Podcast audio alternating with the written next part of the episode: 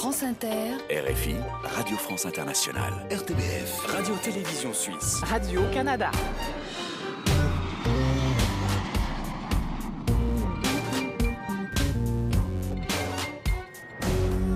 Bonjour à tous, on est très heureux de vous retrouver pour cette sixième saison de la librairie francophone estivale.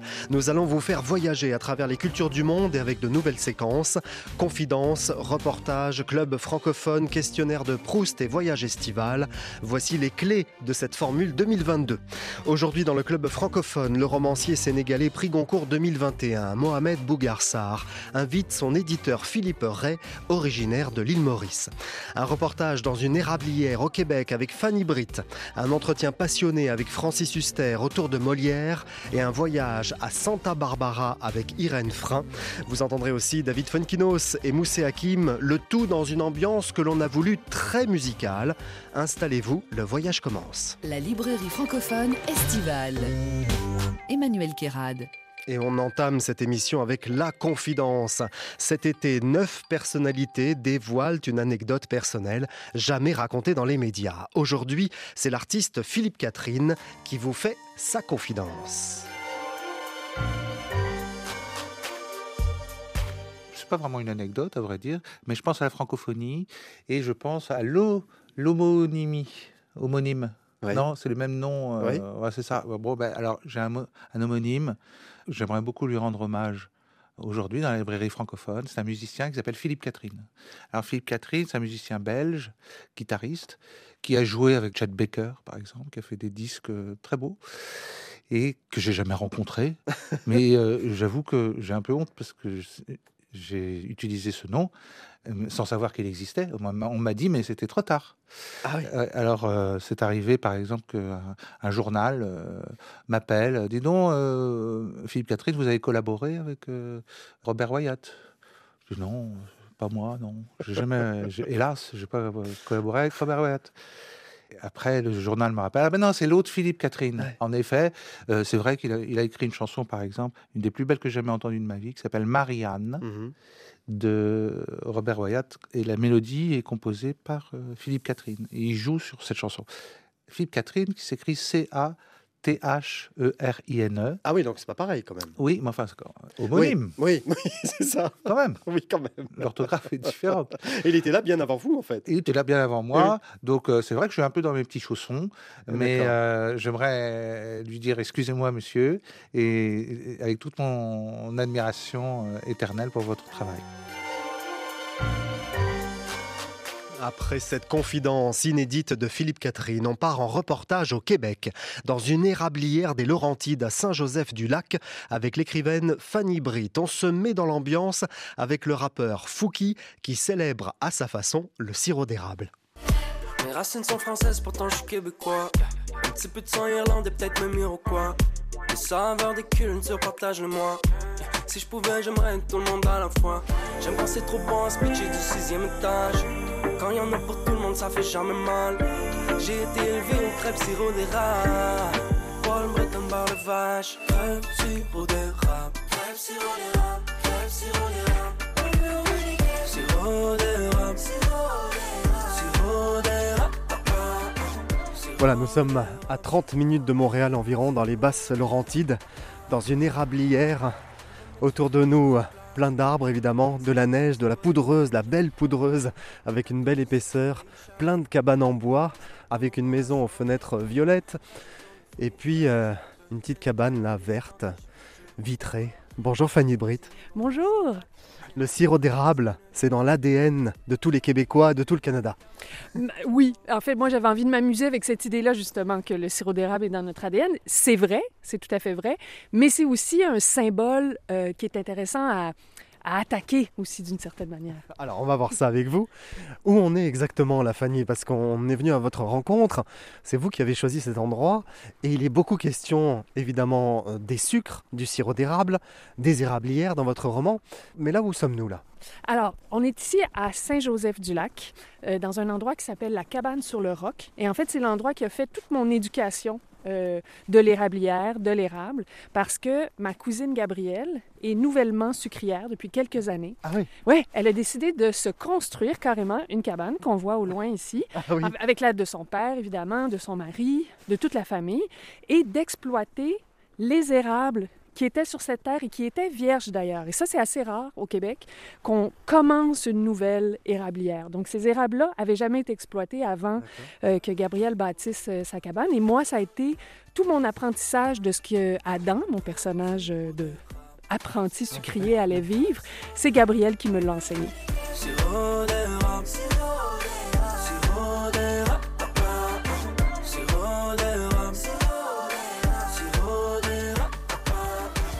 Faire les sucres parus au Cheval d'Août nous emmène au milieu des érables. Dans une production locale, on va raconter ici même le processus de fabrication d'ailleurs et vous dites dans votre livre que l'érable produit un sucre tellement plus complexe et plus profond que le sucre blanc. Et moi j'ai envie de vous dire ça n'a absolument rien à voir. L'érable est magnifique, l'érable a du goût, l'érable a une saveur, a un bouquet, le sucre blanc, bon, ça sucre. Ben voilà, vous avez tout dit. Ben oui, moi, je, ben, je veux dire, bon, après, euh, je suis sûre que quelqu'un pourrait écrire des odes à la, la canne à sucre, puis, mais c'est complètement un autre processus et surtout, le processus de l'érable, c'est celui qui ressemble tellement à la manière dont nous, on vit avec les saisons ici, qu'on peut comme pas s'en dissocier. Mais c'est vrai que pour moi, l'érable a comme D'abord, il y a des variations dans les teintes, dans les goûts. Il y a quelque chose d'extraordinaire dans le fait de seulement faire réduire, réduire, réduire, réduire une eau et qu'il en sorte quelque chose d'aussi riche. Moi, je trouve ça, partir d'un matériau si simple, en fait. Oui, c'est vrai, c'est vrai. Bon, on arrive en haut de la butte là, donc on a un chemin qui va vers les érables euh, à perte de vue. hein. C'est vrai que ça fait comme un rideau parce qu'ils sont les uns contre les autres. On n'arrive pas à voir l'horizon, on n'arrive pas à voir plus loin tant il y a d'arbres autour de nous. Alors il y a cette cabane avec l'encadrement des fenêtres rouges.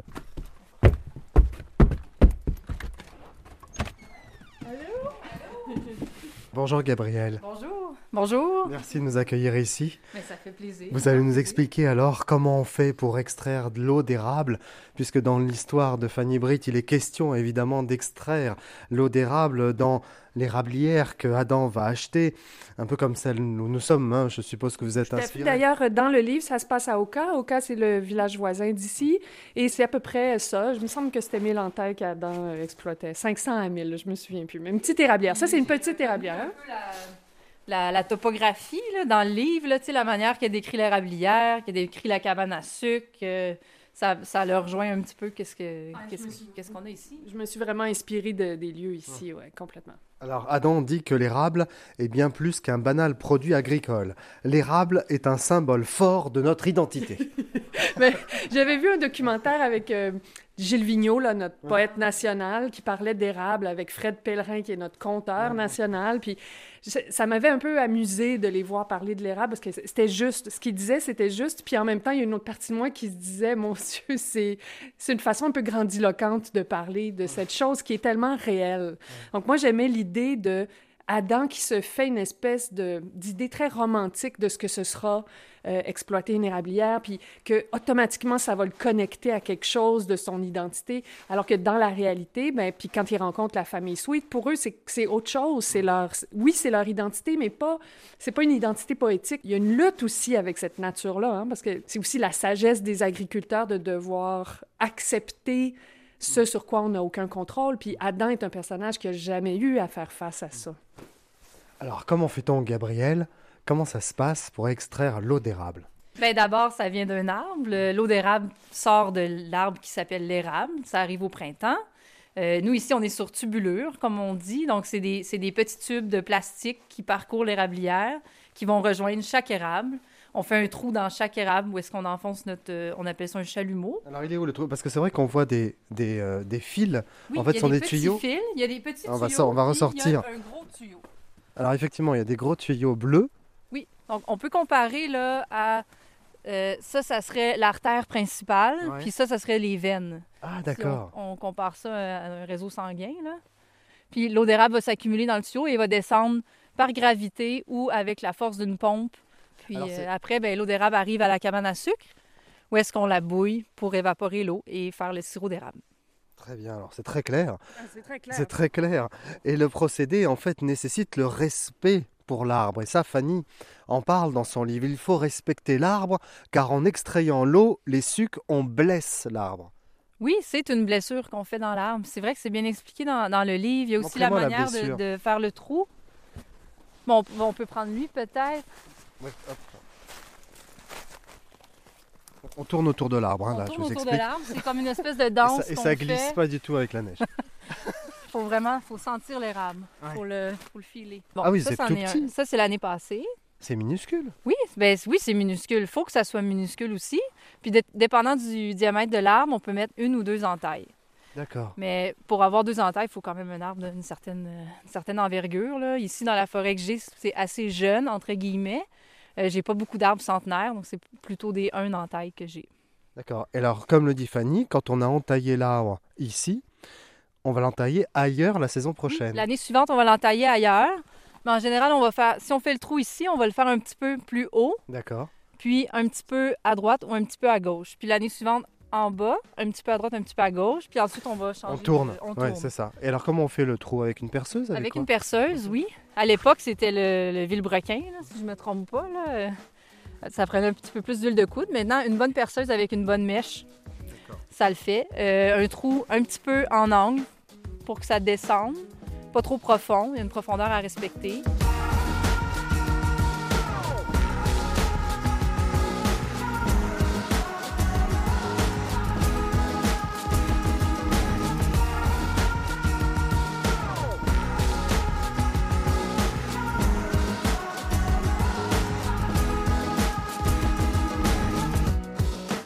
Quand ça sort, c'est le sirop d'érable.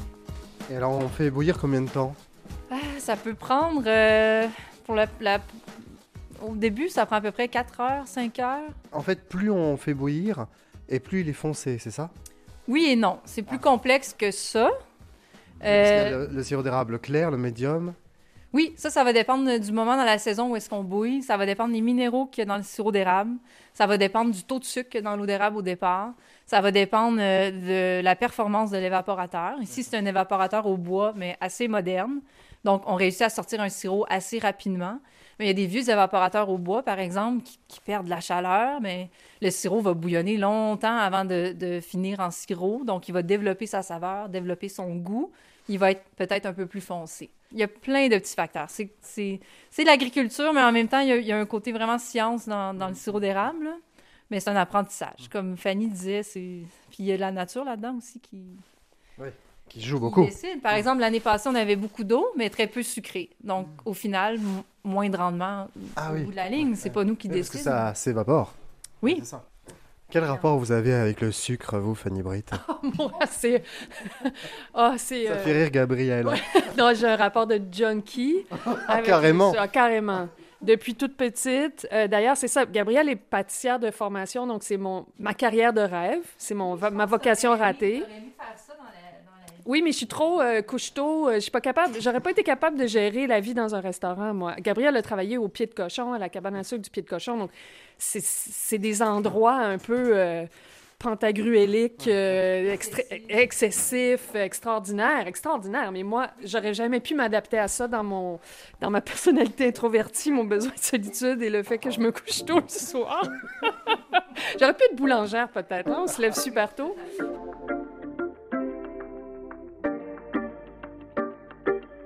J'ai eu la chance après de, pouvoir partir quelque chose euh, euh, par moi-même, de réaliser un petit rêve. oui, comme dans le livre, hein, finalement.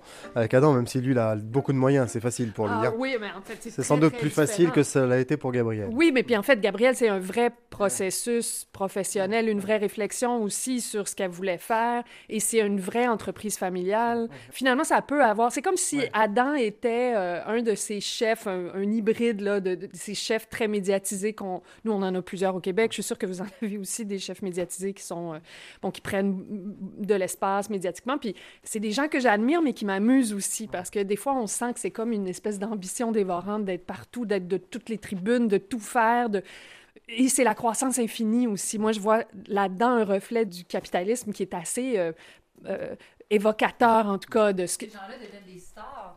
Moi, je l'ai vu un peu de, de proche, mais tu, tu deviens comme euh, une star médiatique, alors que tout ce que tu fais dans la vie, au final, c'est de la nourriture. C'est, c'est au, au bout de ta journée, là, on se dit, mais on fait toujours bien juste de la bouffe, Colin, tu sais. euh, arrêtons de, de monter ça. Il y a des gens qui font des choses autrement plus intéressantes dans la vie que nous, ou plus glorifiantes, là. euh, c'est moi ça me euh, ça me ça me fait décrocher à un certain point tu sais ça me donnait le goût vraiment puis peut-être comme Adam mais peu importe mais Un retour à la de, terre. de retourner vers quelque chose de beaucoup plus concret beaucoup plus réaliste Faire les sucres de Fanny Non, Britt aux éditions Le Cheval Doux.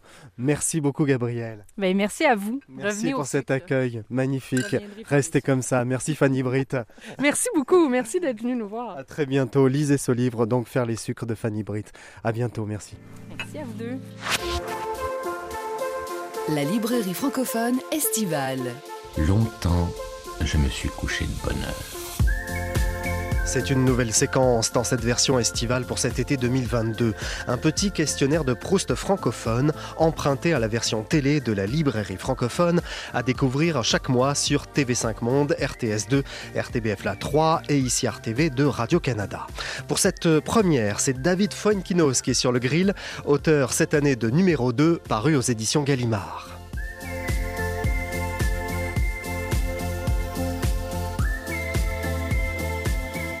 On va commencer avec le livre que vous avez aimé le plus, questionnaire de Proust francophone. C'est Belle du Seigneur d'Al- d'Albert Cohen. C'est un livre que j'ai lu déjà trois fois. J'ai lu à 20 ans, à 30 ans, à 40 ans. J'attends d'avoir 50 ans pour le relire une quatrième fois. Le disque que vous pouvez écouter en boucle, David, Alors, c'est un... c'est Fleur de saison de, de- Ah oui. d'Émilie Simon. d'Émilie Simon. Ouais, ouais, effectivement. C'est l'album Végétal et c'est vrai que ça a été ma découverte avec elle. Et puis après, j'ai eu la chance incroyable de, de collaborer avec elle puisqu'elle a fait la bande originale du Ouais. film La Délicatesse. Ouais. Et donc, je peux écouter en boucle Émilie Simon. Bien, le plat et la boisson que vous adorez? Euh, ah mince, on est en francophonie, j'allais dire la moussaka. Désolé, hein. J'allais dire la Vous êtes dans moussaka. la librairie Bah, francophone. quand même, la moussaka. Bon, alors, il y a des grecs francophones. Mais il y a des francophones qui font de la moussaka. Voilà, exactement. Bah alors la voilà, moussaka. moi c'est la moussaka, ouais. Et La en moussaka boisson ou tout ce qui est gratiné. Et en boisson, un verre de vin. Le vin. Oui. Le vin rouge avec euh, modération évidemment, Et mais quel euh, le type vin de vin rouge. rouge au passage J'aime bien les vins italiens, Valpolicella. Ouais, d'accord. Donc c'est pas un vin francophone. Non, ah un non, vin- francophone, c'est vrai. Merci David Fonkinos. Merci. Allez, on vous Messi, tout marche. Allez. Non, non, le La- Bordeaux. La le francophonie Bordeaux, est voilà. ouverte sur le monde. Tout va bien. Radio-Télévision Suisse. RTBF. Radio-Canada. France Inter. RFI. Radio France Internationale. La librairie francophone estivale. Emmanuel Guérard. Le club francophone de Mohamed Mougarsar. Bonjour Mohamed. Bonjour Emmanuel et bonjour à toutes et à tous. Comment allez-vous? Oui, très très bien. Comment ça s'est passé depuis le Goncourt? On ne s'est pas parlé depuis quelques mois. Là, vous êtes en tournée un peu partout, à travers la France, à travers le monde. Et vous ne faites que ça, paraît-il. Je ne fais que ça, c'est devenu mon métier. euh, je tourne pour le Goncourt. voilà. Mais ça se passe bien. C'est une très belle aventure qui vous paie en, en énergie, en, amour, ce qu'elle vous prend, bah, en énergie aussi. Mais c'est très très beau et c'est une aventure euh, collective, euh, aussi collective qu'individuelle. Pour ce club francophone, Mohamed Bougarsar, vous avez un invité. On vous a laissé carte blanche et vous avez choisi Philippe Ray. Oui, je l'avais sous la main, mon cher éditeur Philippe Ray. Et c'était. euh, non, je trouvais euh, naturel de l'inviter parce que cette aventure du Goncourt, je la vis aussi avec euh, une maison d'édition, deux maisons d'édition. Donc Philippe Ray qui est là, Felunsar n'est pas là, a échappé donc à cette invitation.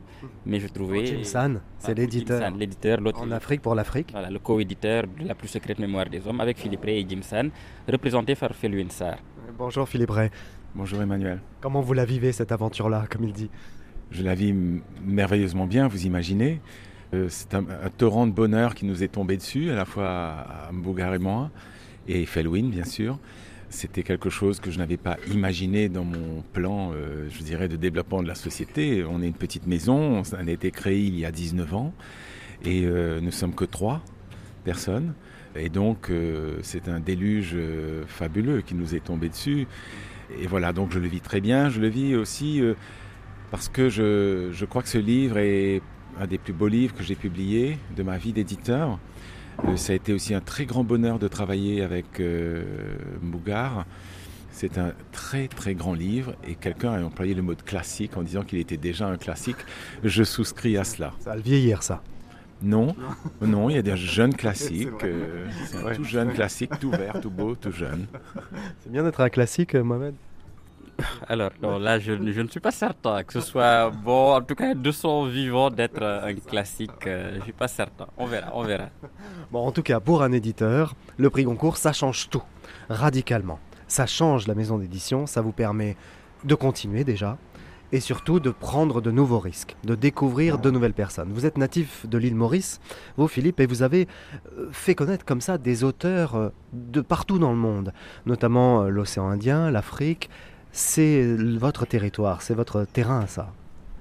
Oui, bien sûr. J'ai grandi à l'île Maurice. euh, J'ai passé toute mon enfance, mon adolescence. Donc, pour euh, ceux qui connaissent les sociétés euh, créoles, comme Maurice, La Réunion, les Antilles, Haïti, ce sont des mondes, des petits mondes, des petits univers en soi. Et j'ai toujours, quand je suis arrivé ici, souhaité toujours re- retrouver ce paradis perdu de, de ces correspondances, ces influences. Et c'est pour cela, je pense que tout naturellement, sans même y réfléchir, ma maison s'est orientée vers ces littératures. Et d'ailleurs, quand on est, allé à Dakar récemment pour les ateliers de la pensée que Phil Winsor organise avec Achille Mbembe, grand événement intellectuel, et on s'est baladé à Dakar avec Philippe. Et là, il m'a dit que l'atmosphère qu'il voyait à Dakar lui rappelait beaucoup son enfance sur l'île de la Réunion. Et ça m'a fait, voilà, l'île Maurice. pardon, l'île Maurice. En fait, voilà, tout cela est lié. Mais ça m'avait beaucoup touché et fait plaisir de qu'il retrouve à Dakar ce qu'il a pu voir à Trou d'eau douce ou voilà. C'est vrai que le débat, Philippe Ray, ça vous intéresse. Euh, Les ateliers de la pensée de Dakar, c'est un festival des idées pour repenser la place de l'Afrique. Et il y a beaucoup de choses qui sont faites. Vous publiez d'ailleurs des écrits autour de, ces rencontres. Alors, Vous avez des propos sur la francophonie euh, un peu durs, Philippe Ray. J'ai lu, vous aviez euh, réagi dans, un hebdomadaire français en novembre 2021. Vous avez dit « Je ne peux plus entendre parler de littérature francophone ». Dans quel sens avez-vous dit ça? Alors, depuis que je suis dans ce métier, j'ai vu une classification euh, qui m'a toujours euh, heurté. Il y avait d'un côté la littérature française et de l'autre côté la littérature francophone.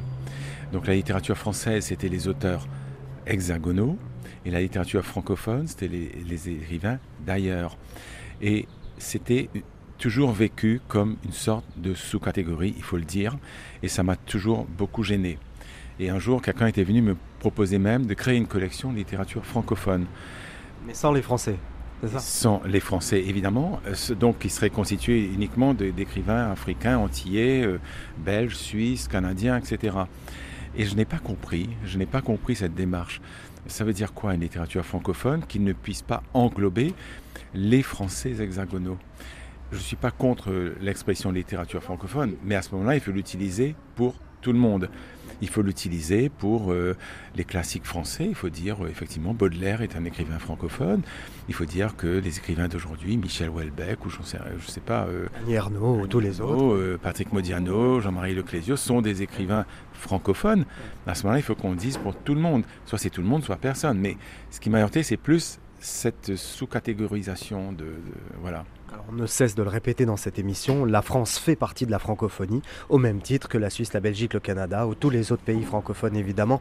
Euh, Mohamed Bougarsar, ça vous marque ça aussi? Vous avez cette étiquette effectivement, comme vous faites tous les salons, tous les festivals en ce moment. En tant qu'auteur francophone, vous vous sentez euh, comme un auteur euh, non français et donc francophone dans cette désignation que vient d'expliquer très justement Philippe Ray? Alors là, ça dépend vraiment de ce qu'on met, évidemment, dans le francophone. Parce que je suis un auteur francophone. Ce n'est pas l'adjectif qui est gênant en, en lui-même. C'est toujours euh, ce qu'il contient. Et dans certains espaces, oui, je peux avoir l'impression, en tout cas, je l'ai beaucoup pu, assigner à une particularité, avec tout ce qu'une particularité peut maintenant charrier d'assignation, d'attente, de fantasme et de caricature. Et c'est pour cette raison que dans la plus secrète mémoire des hommes, il y a cette réflexion-là, avec euh, une manière de tourner en dérision, de s'en moquer, à tel point que depuis que le livre est sorti, j'ai l'impression étrangement que pour moi cela ne- n'est plus le cas. Il y a une sorte de précaution que ceux qui m'interrogent prennent à ce moment-là quand ils ont lu le livre parce qu'ils ont vu euh, que je m'en étais moqué férocement. Et je pense que c'est peut-être qu'ils se sont rendus compte soudain de l'absurdité voire de l'injure que ça pouvait constituer quand on ne faisait pas attention au contenu de ce mot-là. Bien, alors c'est votre invité, Philippe Ray. Vous avez des questions à lui poser Des questions que vous ne lui avez jamais posées, par exemple? Non, mais ce sont des questions que... que, Allez-y, hein, lâchez-vous. Hein, non, je ne vais pas aller chez lui. mais, mais je vais révéler deux ou trois petites choses. Non, un épisode qu'on a vécu ensemble. on n'a pas demandé de révélation, mais pourquoi pas, oui. Ah c'est une... Euh, la veille de l'attribution du prix Goncourt, on est allé dîner tous les deux dans un petit restaurant. On a passé une très belle soirée à parler de beaucoup de choses. Et Philippe a fait quelque chose de très étrange à ce moment-là. Il m'a emmené dans un, lieu qui n'est pas sans rapport avec le, le, Goncourt et il a fait des sortes d'invocations des choses. En tout cas, on l'a appelé ainsi, des sortes d'invocations. Est-ce que tu peux dire aux auditeurs ce que tu as fait ce jour-là, mon cher Philippe? Alors, vous savez qu'une invocation, en plus qui a marché, euh, il ne faut surtout pas révéler le secret. Ah bah si, quand même, là vous êtes obligé. Non, mais je vais juste euh, raconter que euh, nous avons eu au cours de ce dîner une discussion sur la, mystique sérère et notamment la, pratique d'invocation des ancêtres, qui est une tradition très forte chez les Sérères, donc dans la famille de Mougar. Et je lui ai dit, ben voilà, dans quelques heures, le prix Goncourt sera euh, décerné. Nous étions à deux pas de la place Gaillon.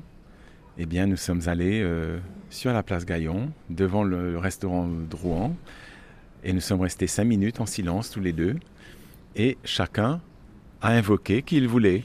Et je crois qu'il, par respect pour ces personnes que nous avons invoquées et qui ont visiblement très bien agi, euh, nous, allons, euh, nous allons taire leur nom. Alors des, des personnes qui existent ou qui, sont, qui ont disparu? Vous n'aurez pas d'indice, vous n'aurez pas d'indice. Toute la, voilà, vous n'aurez pas d'indice. Mais disons que toute la, la, ce qui était très très beau, c'est que hum, on ne faisait plus vraiment de distinction entre ce qui existe ou ce qui n'existe pas, entre les, les, justement un ancêtre et celui qui est vivant. Et c'était ça qui était euh, intéressant. Qu'est-ce que vous vous êtes dit quand vous l'avez appris? Vous l'apprenez un peu avant le public. Hein euh, pour que vous puissiez venir au restaurant chez Drouan. Qu'est-ce que vous vous êtes dit au moment où vous avez su? Comment ça s'est passé? Vous avez reçu un coup de fil, c'est ça, Philippe? Oui, les éditeurs des quatre finalistes savent à l'avance qu'ils vont recevoir un appel entre 12h30 et 12h40 de la part de la secrétaire euh, du Goncourt. Et elle nous a appelés à 12h37. C'est-à-dire que les 7 minutes, là, étaient vraiment, vraiment très longues. Et euh, nous étions avec Mbougar et Felwin dans mon bureau et on attendait. Et et quand on vous appelle, on sait que c'est bon? Non, ça peut être mauvais. Oui, non. Si, quand on vous appelle, c'est que c'est bon. C'est que c'est bon. Euh, si on ne vous appelle pas, c'est mauvais. Oui, c'est ça. Donc euh, là, je m'étais dit plus que trois minutes, sinon après, ce sera ah, mauvais. Et là, quand j'ai vu le nom de, Françoise Rossineau, la secrétaire, euh, s'afficher sur mon écran, j'ai compris tout de suite. Et, là, c'était absolument extraordinaire. Je ne peux pas vous dire, je ne sais plus ce qu'on s'est dit. Je sais qu'on a été pris d'une immense émotion, tous les trois. Après, tout de suite, vous montez sur une sorte de nuage et, vous êtes porté par quelque chose d'incroyable. J'ai reçu des, SMS en rafale, c'était très impressionnant. Vous avez un monde qui vous tombe dessus et c'est un tourbillon délicieux. Qu'est-ce que vous avez ressenti à l'instant? Vous vous rappelez de l'instant même où vous l'avez, euh, vous l'avez appris, où, où vous avez vu Philippe peut-être répondre au téléphone, où il vous l'a dit? En fait, je ne l'ai pas vu répondre au téléphone. Parce que ça, je pense que je l'ai déjà dit. Au moment où l'appel a eu lieu, je n'étais pas là. c'est vrai, vous l'avez dit dans l'émission, dans la librairie francophone. J'étais sorti, j'étais tout à fait, j'étais sorti et donc. aux toilettes. J'étais aux toilettes. Vraiment, euh, c'est. Mais en même temps, c'est ce qui fait que. c'est vrai. Ce qui fait que je n'ai pas été là au moment de l'appel, mais je l'ai senti parce que j'étais aux, toilettes et puis à un moment il y avait le silence. Et puis d'un coup j'ai entendu des éclats de voix et je pense à ce moment-là aussi j'ai compris.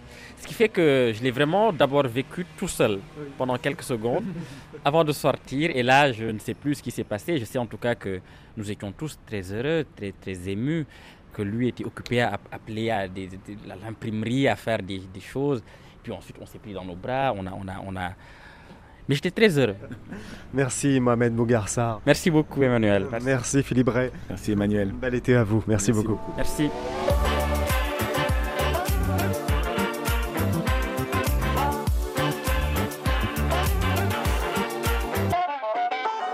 À suivre Francis Huster qui célèbre Molière pour l'entretien de la semaine et une nouvelle séquence été 2022 qui va vous emmener en voyage. Avant cela, on écoute Moussé Hakim, échappé de Zebda, qui nous ont offert un titre acoustique inédit, interprété dans notre studio. Voici Le Lécaillé, écrit par Claude Nougaro, Moussé Hakim.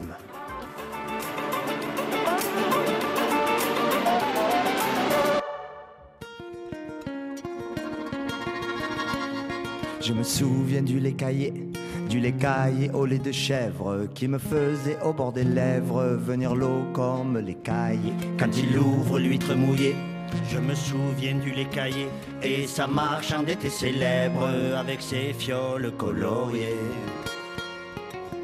Elle me versait le lait caillé dans un récipient émaillé que je tendais noir et collier entre mes doigts pleins d'encrier. Elle me versait le lait caillé que je tendais noir et collier entre mes doigts pleins d'encrier. Je me souviens du lait caillé, du lait caillé au lait de chèvre qui me faisait au bord des lèvres venir l'eau comme les caillés. Il arrivait dans l'avenue sur sa charrette bienvenue, poussé par la femme célèbre à la sonore voix de chèvre quand elle se mettait à brailler. Le lait caillé, le lait caillé, à travers les persiennes, moi zèbre, je filais vers son tablier. Elle me versait le lait caillé dans un récipient émaillé que je tendais noir et collier entre mes doigts pleins d'encrier. Elle me versait le lait caillé que je tendais noir et collier entre mes doigts pleins d'encrier. Oh, je me souviens du lait caillé, du lait caillé au lait de chèvre qui me faisait au bord des lèvres venir l'eau comme les caillés. Je me souviens du lait caillé, du lait caillé au lait de chèvre qui me faisait au bord des lèvres venir l'eau comme les caillés.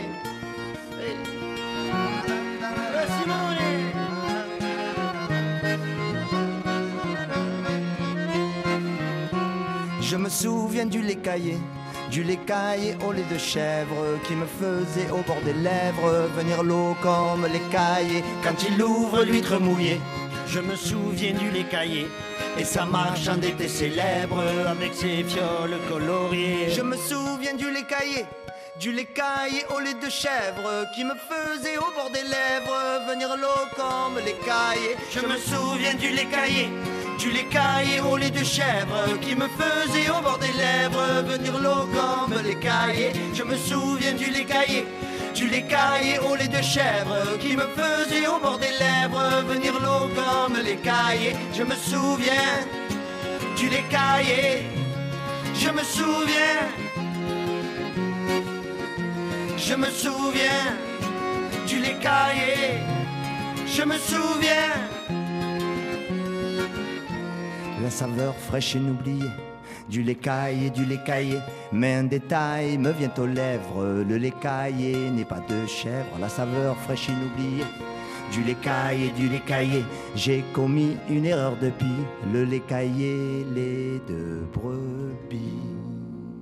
C'était Moussé Hakim dans notre studio, version inédite exclusive pour la librairie francophone estivale avec Le Lait Caillé, titre écrit par Claude Nougaro.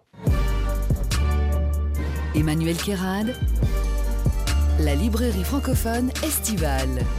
La plupart des hommes meurent de leur remède, non pas de leur maladie. Ah, la belle chose que de savoir quelque chose. Belle marquise, vos beaux yeux me font mourir d'amour. L'amour, c'est-il pas l'art déguiser les esprits? Ouvrez ce sein que je ne saurais voir. Par de pareils objets, les âmes sont blessées. Cela fait venir de coupables pensées. Il faut manger pour vivre, et non pas vivre pour manger.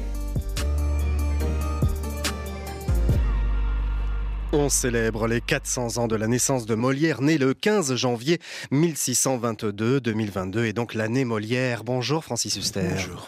Vous êtes l'auteur de deux livres sur Molière, dont un dictionnaire amoureux dont nous allons parler. Il y a en France des critiques sur la façon d'ailleurs dont nous célébrons Molière. En fait-on assez? C'est la question qui est posée. Qu'en pensez-vous Francis?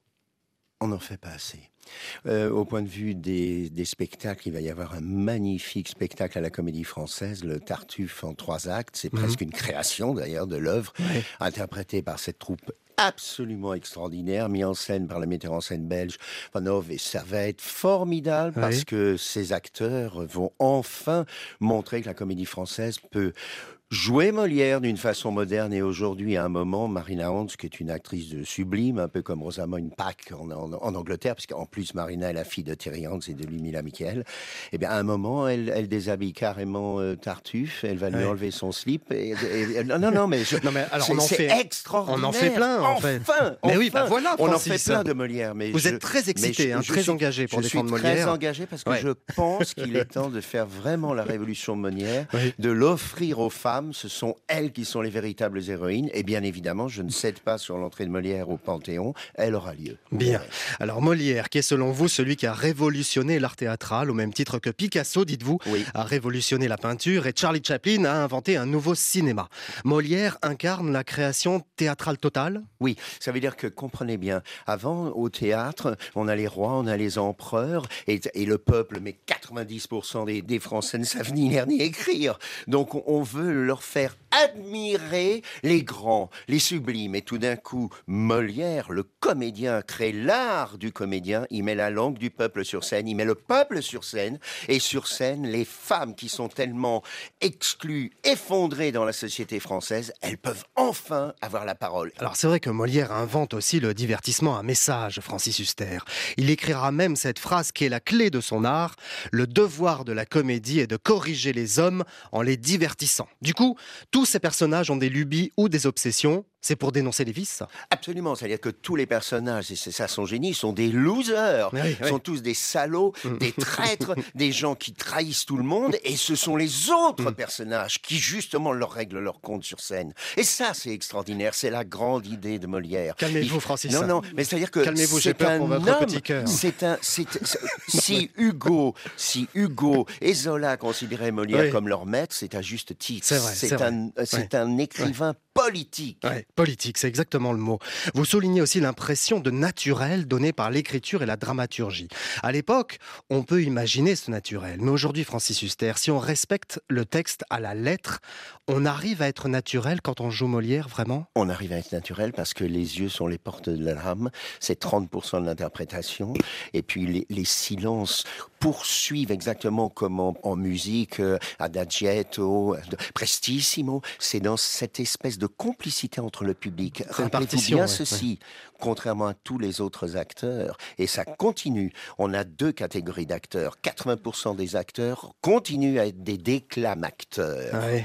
Et il déclame, il y a un ton insupportable au théâtre, Mmh, 80% du temps. mmh. Alors que justement, ceux qui ont compris le message de Molière vivent au lieu de déclamer. Il faut vivre le texte, Il c'est faut ça que vous dites. vivre le texte. Chaque respiration compte Bien sûr, Mais oui. chaque respiration permet au, au public d'interpréter le rôle. Ce que Molière a inventé, c'est le rôle, c'est-à-dire la sculpture humaine. D'ailleurs, on ne donne pas un premier prix du personnage ou un deuxième prix du personnage, on donne un premier prix du premier rôle ou du second rôle. C'est ça. Et le rôle, il est interprété à la fois par le comédien ou la comédienne et par le public. Alors, on a retrouvé un extrait de L'Avare, joué au théâtre de l'Odéon à Paris en 1973. Vous êtes sur scène, Francis Huster, et vous interprétez Cléante, vous vous souvenez de Oui, ce rôle bah ouais, je- Le fils d'Arpagon. Alors, ça remonte un peu loin, mais vous allez l'entendre, effectivement, Francis, comme il a toujours été, le grand comédien qu'il est, sait interpréter un texte et non le déclamer. Écoutez. Ma sœur, j'ai voulu vous parler pour m'aider à sonder mon père sur les sentiments où je suis. Et si je l'y trouve contraire, j'ai résolu d'aller en d'autres lieux, jouir avec cette aimable personne de la fortune que le ciel voudra bien nous offrir. Je fais chercher partout, dans ce dessin, de l'argent à emprunter. Et si vos affaires, ma sœur, sont semblables aux miennes, et qu'il faille que notre père s'oppose à nos désirs, nous le quitterons là, tous deux. Et nous affranchirons de cette tyrannie où nous tient depuis si longtemps son avarice insupportable.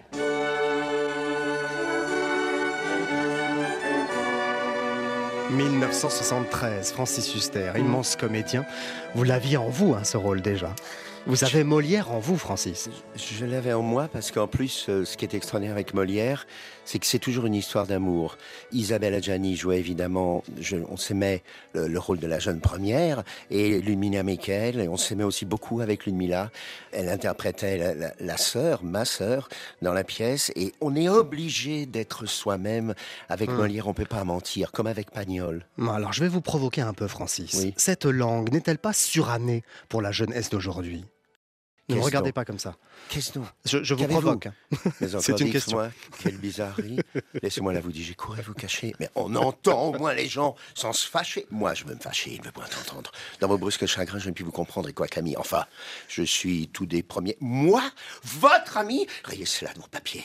J'ai fait jusqu'ici profession de l'être, mais après ce qu'on vous, je viens de voir paraître, je vous déclare net que je ne le suis plus et ne veux nulle place en des cœurs corrompus. je suis donc bien coupable, Alceste, à votre Très bien. compte. Ça, Ouais. c'est le misanthrope. c'est le misanthrope. On, on- on Ouais. le revit. Ce C'est votre bien- réponse. Oui, c'est-à-dire Oui. que. Non, ce mais faut- je prends hein, comme réponse, ça me va très bien. C'est-à-dire que ce qu'il faut bien comprendre, c'est qu'il y a les classiques Oui. qui restent gravés dans Oui. leur époque, et il y Ouais. a au contraire les modernes qu'on doit à chaque fois réinventer et, et redécouvrir. La librairie francophone estivale. Le dictionnaire amoureux de Molière, signé Francis Huster, est paru chez Plomb et le dialogue imaginaire Poquelin contre Molière est paru chez Armand Collin. Voici une autre nouvelle séquence pour cette saison 2022 de la librairie francophone avec le voyage estival. Un artiste ou un auteur raconte un voyage qu'il a marqué dans sa vie à partir d'un lieu qui lui fait penser à ce voyage. Pour cette première, nous avons été au bord de la mer avec Irène Frein pour évoquer Santa Barbara. On se met en condition avec la musique californienne de Katy Perry, originaire justement de Santa Barbara.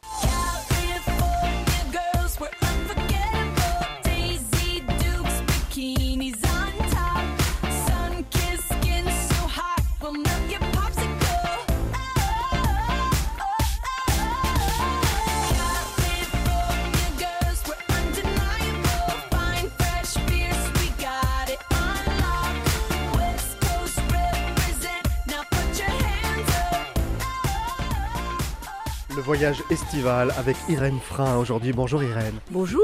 On part en Californie avec vous. Oui, on est à Santa Barbara. Sur les hauteurs, il y a une ancienne mission espagnole, un cimetière. C'est ma fille qui m'y emmène. euh, Et nous rentrons dans le cimetière de la mission. Et elle me dit, c'est ici qu'est inhumée la femme solitaire. Première nouvelle, qui est la femme solitaire Une femme qui est arrivée en 1853. Personne ne connaissait sa langue et elle était animée d'une joie extraordinaire. Et c'est terrible, personne n'a jamais compris sa langue et elle est morte et on l'a enterrée là. Bon, et moi ça me bouleverse. Alors je vois une plaque en marbre. Ma fille m'a dit aussi qu'on l'a enterrée sous le nom de Juana Maria. C'est marqué Juana Maria. Je pense à cette femme qui a vécu 18 ans toute seule dans une île au large, une île sauvage. Et puis j'y pense plus. Et puis euh, quelques années plus tard, pendant le second confinement, je me mets à ranger mon bureau. Et je retrouve deux petites notices, mais de rien du tout, que j'avais achetées au sortir de la mission. Il y a raconté, c'est assez idiot d'ailleurs la façon de... L'histoire de la femme solitaire. Et je me dis, mais elle a existé. Si je l'avais tapotée sur Internet, alors je me paye un voyage sur Internet d'un novembre triste et embrumé de Covid et sans, désespéré. Et là, un monde incroyable surgit. C'est qu'en fait, euh, ben, il y a les archives de l'histoire de la femme solitaire. Il y a des tas d'articles de journaux, 1847, 1853. C'est une vraie histoire, euh, presque un polar, énigmatique. Et puis ça commence et je me dis, voilà, ben, je vais écrire sur cette femme et je me télétransporte dans l'univers où vit euh, ma fille, où vivent mes petits-enfants. Un voyage réel peut se superposer un voyage imaginaire et les romanciers ont fait tout ça. C'est pour ça qu'on est aussi joyeux que la femme solitaire. C'est exactement ça, Irène Frein. Effectivement, on passe d'une étape à l'autre. hein. Quand on imagine, on peut voyager à travers le monde. Ici, on est sur la presqu'île de Gien, dans le Var, au bord de la mer. Et vous me disiez, ça fait penser à Santa Barbara ici. Oui, parce que Santa Barbara, c'est pas comme de le feuilleton. C'est beaucoup plus beau. C'est une très belle nature, assez méditerranéenne. Il y a des belles villas ben, pour les gens très riches, enfouies dans cette nature méditerranéenne. Et puis, on fait 2-3 km, on se retrouve dans les canyons, on remonte les pistes des Indiens. Et on, découvre quelquefois des grottes. On sent vraiment l'esprit euh, des Indiens. Moi, je l'avais fait avant d'écrire le livre. C'est pour ça que j'ai pas eu de mal à me télétransporter. C'est hispanique aussi. Mhm. euh, Santa Barbara, c'est un peu le Mexique déjà. C'est un peu sauvage aussi, euh, certaines plages. sauvage. Voilà, Alors- comme ici, on a une petite plage assez sauvage avec euh, des goélands qui tournent, et puis des, euh, rochers, un sable avec un grain très épais, et puis euh, voilà ce- ce- cette mer qui est là et qui donne euh, toute la force finalement à l'endroit. Oui, c'est un endroit puissant. La Méditerranée, là-bas aussi, c'est un, un endroit peut-être plus puissant. La terre jeune, là-bas, les sismiques, euh, il y a les tsunamis, puis les, les bestioles qui sont dans la nature. euh, Il y a des coyotes, il ne faut pas avoir de chats, ils vous vous mangent le- les chats. Et puis, il y a des pumas. Et puis, il y a même des serpents sonnettes. Alors, vous voyez, c'est un peu l'hyperbole de la nature méditerranéenne où nous sommes, vous voyez. Et puis, avec des gens un peu frappadingues. Mais vous savez, je crois qu'ils sont en- quand même un petit peu frappa- frappadingues, certains encore. Où ça? À Santa Barbara. Mais vous- je veux bien qu'il y en ait à Paris et partout, hein, Partout chez les France, écrivains. Au Canada, il y en a partout. Mais beaucoup chez les écrivains. Et c'est ça qui fait que c'est très joyeux. Vous êtes un peu frappadingue, vous. J'assume. C'était une question, hein Je revendique. C'était une question. Oui, mais sinon, je n'écrirais pas. Oui, c'est vrai. tellement un boulot euh, de dingue. Merci beaucoup, Irène Frein. Merci. À bientôt. Au revoir.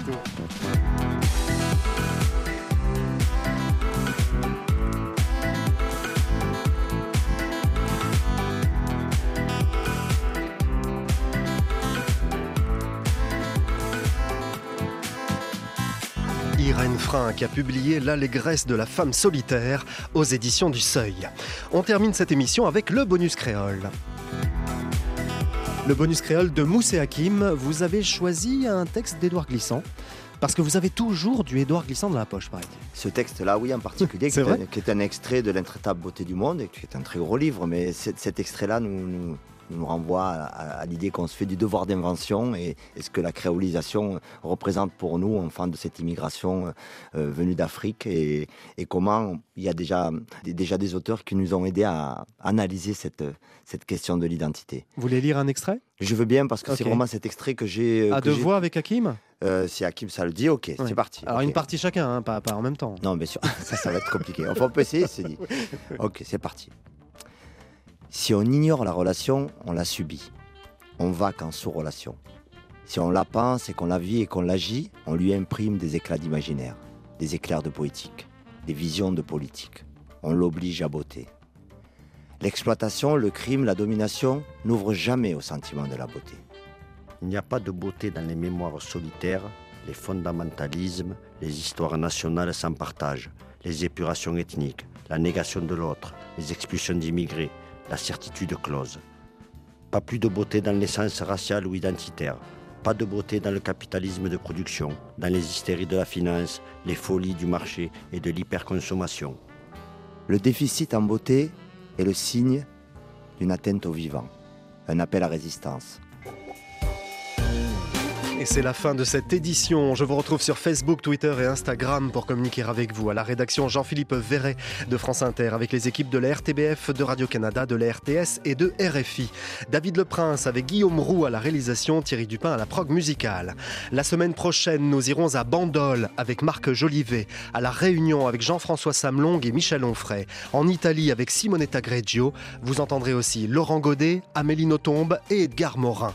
Merci d'avoir écouté la librairie francophone estivale, première de la saison. Bon week-end, bel été à tous.